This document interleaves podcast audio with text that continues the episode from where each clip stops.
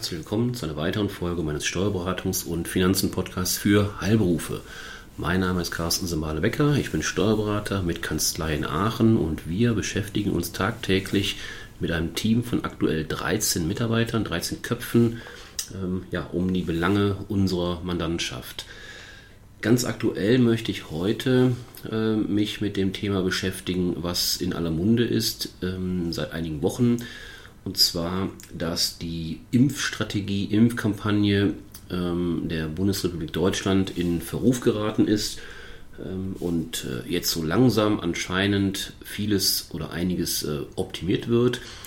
Durch die Zunahme der Hausärzte zum Beispiel, ähm, was mich dazu veranlasst hat, ähm, heute ähm, eine Folge zu machen, indem ich Ihnen in einigen Minuten aufzeige, welche steuerlichen, insbesondere steuerlichen Konsequenzen es hat, wenn Sie, seien Sie jetzt Hausarzt oder egal welcher Arzt Sie sind, ähm, in einem Impfzentrum arbeiten oder auch in einem Testzentrum arbeiten, ähm, ja, welche steuerlichen Konsequenzen das haben kann.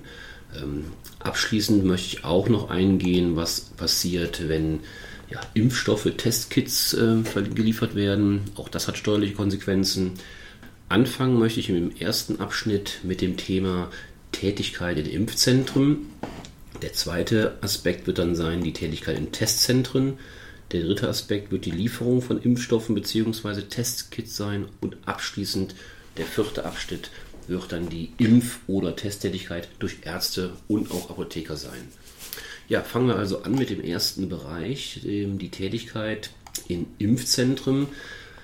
Das Finanzministerium Baden-Württemberg hat in einer relativ aktuellen Pressemitteilung vom 15.02.2021 bestätigt, dass freiwillige Helfer in Impfzentren bundesweit von der Übungsleiter oder Ehrenamtspauschale profitieren können.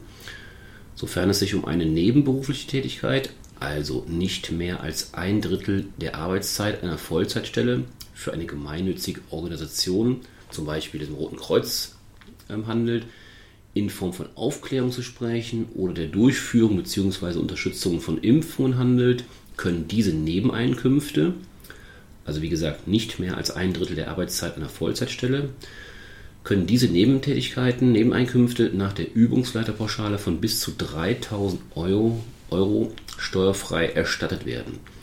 Für eine nebenberufliche in der Verwaltung oder Organisation können die Nebeneinkünfte allerdings nur in Höhe der Ehrenamtspauschale von 840 Euro steuerfrei bleiben.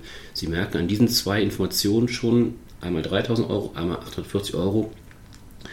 Im Detail wird das sehr kompliziert. Also wenn Sie davon betroffen sind, ähm, sollten Sie sich unbedingt informieren, welcher Fall für Sie nun relevant ist.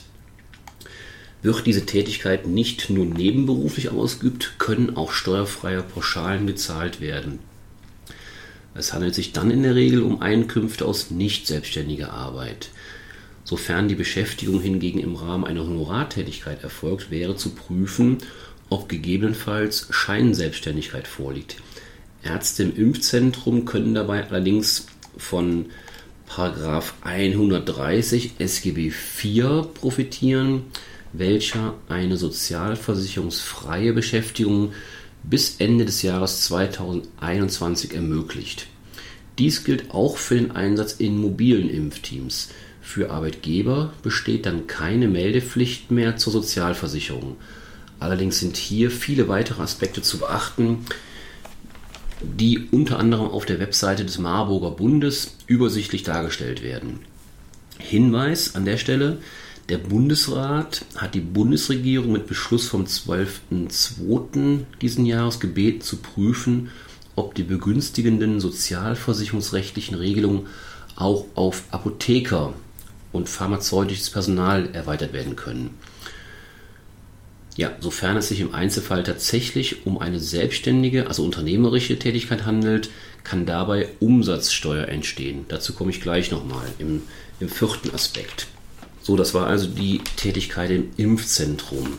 Korrespondierend dazu könnte man sagen, ähm, im zweiten Aspekt, den ich heute beleuchten möchte, kurz beleuchten möchte, ist die Tätigkeit in Testzentren, die ja momentan, ähm, das zeigt bei uns in der Region, die Städteregion Aachen, die ähm, mit einer riesigen Geschwindigkeit gerade entstehen.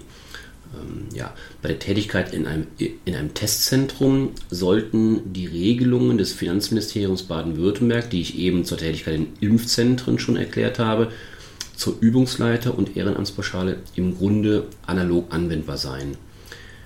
Die Regelung zur Sozialversicherungsfreiheit nach 130 SGB, die ich eben schon angesprochen hatte, die gilt hingegen explizit nur für Impfzentren.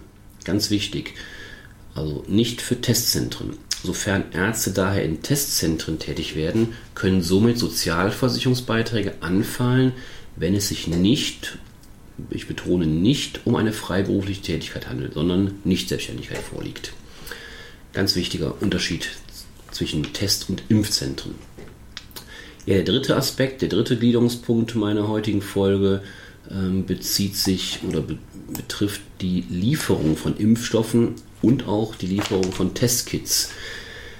Ähm, hier lohnt ein Blick ähm, nach Brüssel zur EU. Die EU hat es den Mitgliedstaaten bereits mit einer Richtlinie vom 7.12. des letzten Jahres ermöglicht, auch die Lieferung von Covid-19-Impfstoffen und Testkits nur mit dem ermäßigten Umsatzsteuersatz zu besteuern oder sogar gänzlich von der Umsatzsteuer zu befreien. Ja, in Deutschland wurde diese Möglichkeit leider oder allerdings noch nicht umgesetzt. Somit muss zunächst noch abgewartet werden, wie die Bundesregierung bzw. das Bundesministerium für Finanzen hier reagieren wird. Nach aktuellem Stand sollte daher die Abrechnung von solchen Lieferungen daher zunächst mit dem Regelumsatzsteuersatz von 19% berechnet werden. Fraglich ist dabei allerdings auch, ob es überhaupt Fälle geben wird, in denen Unternehmen über Impfstoffe abrechnen werden. Denn derzeit wird die Impfstoffbeschaffung bis zur Impfung des Bürgers als eine Art hoheitlicher Akt des Staates durchgeführt. Zwar wird die Impfung unter Mithilfe von gemeinnützigen Organisationen, also zum Beispiel vom Roten Kreuz, durchgeführt, der Impfstoff wird aber direkt vom Staat an den Bürger sozusagen ausgeliefert. Ja, komme ich nun zum letzten, zum vierten Aspekt heute. Ähm, da geht es dann um die Impf- oder Testtätigkeit durch Ärzte und Apotheker. Das wird sicherlich jetzt aktuell immer mehr an Fahrt aufnehmen, so zumindest die Hoffnung. Ja, Ärzte, die Patienten impfen oder testen, erbringen grundsätzlich Heilbehandlungsleistungen. Die Lieferung des Impfstoffes an den Patienten ist dabei eine Nebenleistung zur Heilbehandlungsleistung. Da die Heilbehandlung im Vordergrund steht, sollte auch die Abrechnung über den Impfstoff umsatzsteuerfrei erfolgen. Dies gilt für eine ärztliche Testabnahme unter Nutzung eines Testkits entsprechend, da diese in der Regel als Patientenuntersuchung beurteilt werden kann. Soweit zu den Ärzten. Also da leichte Entwarnung. Umsatzsteuerfreiheit sollte gegeben sein. Kommen wir nun zu den Apothekern. Apotheker und pharmazeutisches Personal sind derzeit nicht berechtigt, Patienten zu impfen. Insoweit stellt sich die Frage nach der Umsatzbesteuerung nicht. Sofern diese Berufsgruppen bei Impfungen mitwirken oder Tests durchführen, erbringen sie nach derzeitigem Stand, derzeitiger Stand heißt heute der 8. April, keine Heilbehandlungsleistung. Deren Tätigkeit als auch die Bereitstellung von Testkits sollte daher mit 19% Umsatzsteuer erfolgen. Eine Ausnahme ergäbe sich nur, wenn es sich um Kleinunternehmer handelt, denn bei einem Gesamtumsatz im Vorjahr von nicht mehr als 22.000 Euro und voraussichtlich nicht mehr als 50.000 Euro im, im aktuellen Jahr fällt ohne ausdrückliche Option zur Besteuerung bekanntlich keine Umsatzsteuer an. Das ist die sogenannte Kleinunternehmerregelung, mit der Sie zu tun haben, wenn Sie in kleinem Umfang ähm, umsatzsteuerpflichtige Leistungen erbringen.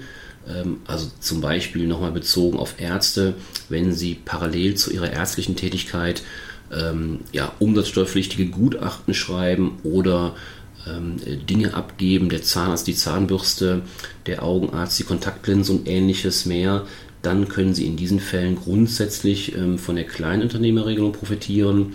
Hier in dem Zusammenhang eben auch die Apotheker. Ja, ich hoffe, ich konnte Sie mit der ganz aktuellen Folge, aktueller geht es ja kaum, ähm, heute wieder ein paar wichtige Informationen mit an die Hand geben. Wenn Sie Fragen haben, Wie immer gilt, melden Sie sich kurz bei mir und auf einem der verschiedenen Wege und dann werde ich gerne dazu Stellung nehmen im Vier-Augen-Kontakt. Vielen Dank, ich wünsche Ihnen alles Gute, bleiben Sie gesund, bis zum nächsten Mal. Tschüss.